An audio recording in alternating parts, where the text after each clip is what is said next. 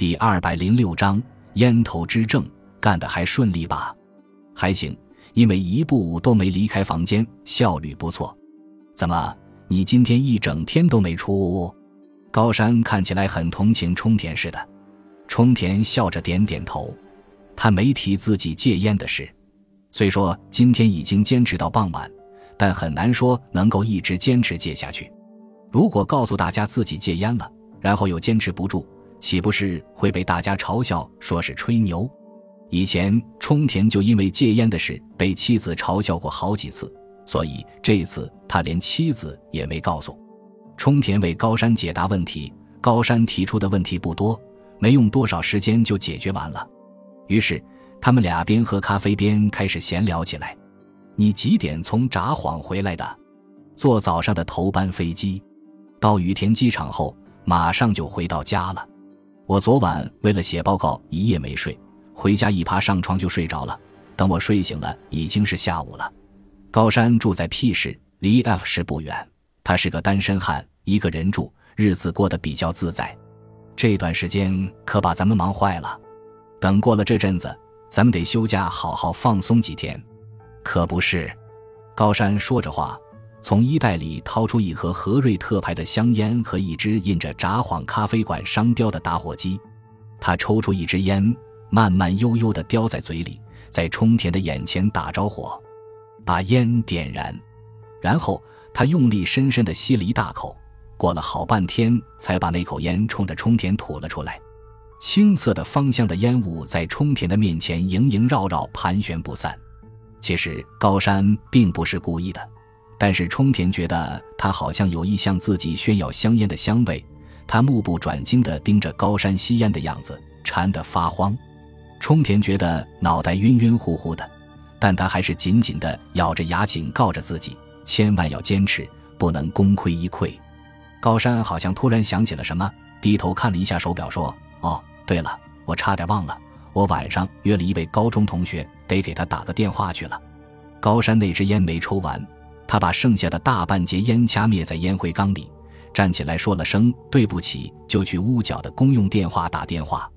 冲田死死地盯着高山放在桌子上的烟盒和打火机，这时候他已经忍无可忍。要不是高山在他眼前那样挑逗似的抽烟，说不定这次戒烟会成功的，至少他能再坚持一段时间。那具有魅力的烟味彻底战胜了他戒烟的毅力。他为自己找借口说。今天不走运，遇到高山让我破戒，算了，下次再戒吧。他伸手要拿高山刚才掐灭的烟头，但又立即改变了主意。烟头再长也是别人抽剩的，再抽也不香，干脆来一支没抽过的吧。而且烟灰缸里只有这么一个烟头，高山回来发现他的长烟头短了一截，要起疑心。再说烟盒里大约还有半盒烟，少一支也不显眼。高山正背对着这边打电话，冲田一边瞄着他，一边抽出了一支烟，拿起高山的打火机点着后，拼命地抽了起来。他感觉心旷神怡，仿佛烟的香味浸透了全身，这是不会吸烟的人无论如何也体会不到的感觉。他一边从嘴里吐出青烟，一边漫无边际地胡思乱想着：“我没事戒烟干嘛呀？这种做法未免太过分了。”嗯，不对。正因为长时间没吸了，抽起烟来才觉得这么香，这么舒服。从这个角度来看，今天的戒烟活动也不是毫无意义。不一会儿，高山打完了电话，回到桌旁，他们的正事谈完了，没什么好说的了，就彼此告辞。明天公司见。冲田送他出去，高山突然说：“哟，糟糕，我把手帕忘在桌上了。”没有吧？我走的时候看了一眼，桌上没东西啊，我还是再去看看吧。高山跑了回去，背朝着冲田，桌上桌下找了一遍，没等多久就回来了。冲田说的没错，他好像没落什么东西，找到了吗？没有，可能是我记错了，手帕也许丢在别处了。说着，高山把手伸到各个口袋里掏了一遍，结果从裤子的后口袋里掏了出来。他马上难为情地说：“原来在这儿呢，没丢。”他抽出一条亚麻色的手帕，在冲田眼前晃了晃。冲田送走了高山，立刻跑到自动售饭机旁买了一盒和瑞特牌香烟，然后才坐电梯上楼，回到房间继续工作。这次他大约工作了一个小时，干到七点才回家。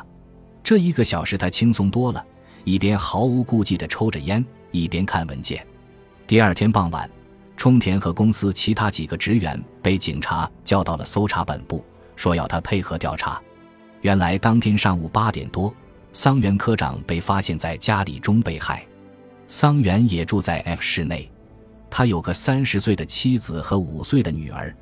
这天清晨，妻子和女儿从东京的娘家回到 F 市的家时，发现了丈夫的尸体。桑原科长的死亡时间大致在昨天，即星期日上午十一点到下午一点左右。他是被人勒死的，尸体横躺在客厅里，看样子是被来访的客人杀害的。警察迅速对案件展开侦破工作，找和桑原科长工作关系密切的人问话。冲田因为与桑原科长有利益冲突，成了重点嫌疑人。一到搜查本部，冲田就和别的职员们分开，头一个被带到警察署的地下审讯室。负责审讯他的是一个年近半百的调查员，面色黝黑，非常严肃，严厉的面孔让人望而生畏。他坐在在桌子对面。目光炯炯地盯着冲田，给我看看你带着什么牌子的香烟。张嘴就冒出这么一句话来，冲田觉得莫名其妙。他从衣袋里掏出香烟，放在桌子上，说：“我吸的是和瑞特牌的香烟。你平时都喜欢抽什么烟？我不抽别的，只抽这个。一天抽多少？挺多的，得抽近四十支吧。”调查员和审讯室的其他警察们互相交换了眼色，会意的点了点头。调查员继续问：“据说桑原科长一死，你非常有可能接手他的位置，是不是？”问话逐渐触及案件本身了。冲田有点紧张，他想，应该把所知道的事情都毫不隐瞒的讲出来，为调查案件助一臂之力。他回答：“是的，我是桑原科长的助理。”我想，只要没有特殊情况，我有可能被提升为科长。看来你是承认了。不过，在这种家族企业里，桑原科长就是你升迁路上的绊脚石。只要有他在，你就永远抬不起头来。唯有他死了，你才能向上爬，对不对？差不多是这个意思。也就是说，你有杀害桑原科长的动机。调查员的措辞越发严厉了。冲田感到一阵紧张，脸上的肌肉也随之僵硬起来了。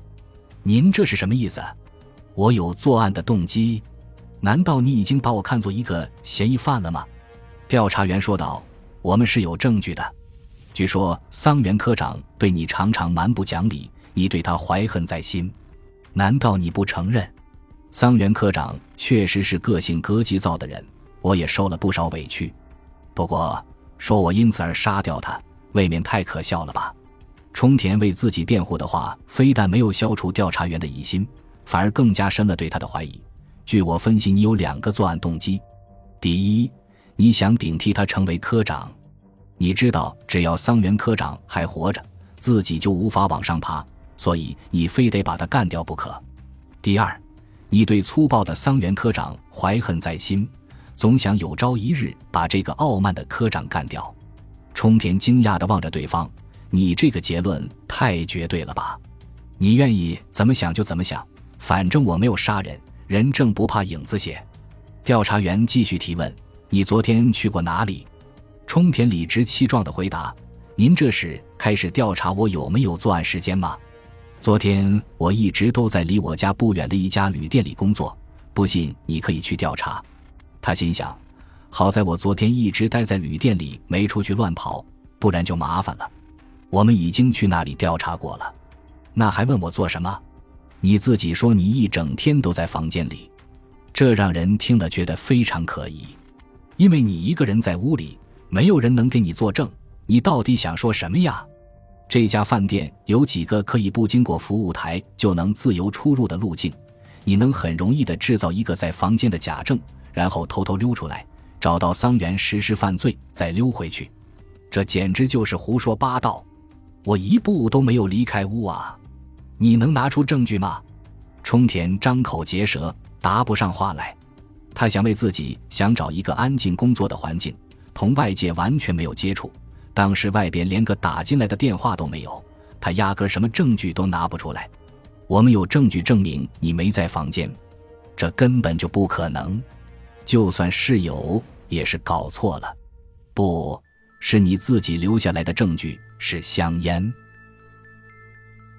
感谢您的收听，喜欢别忘了订阅加关注，主页有更多精彩内容。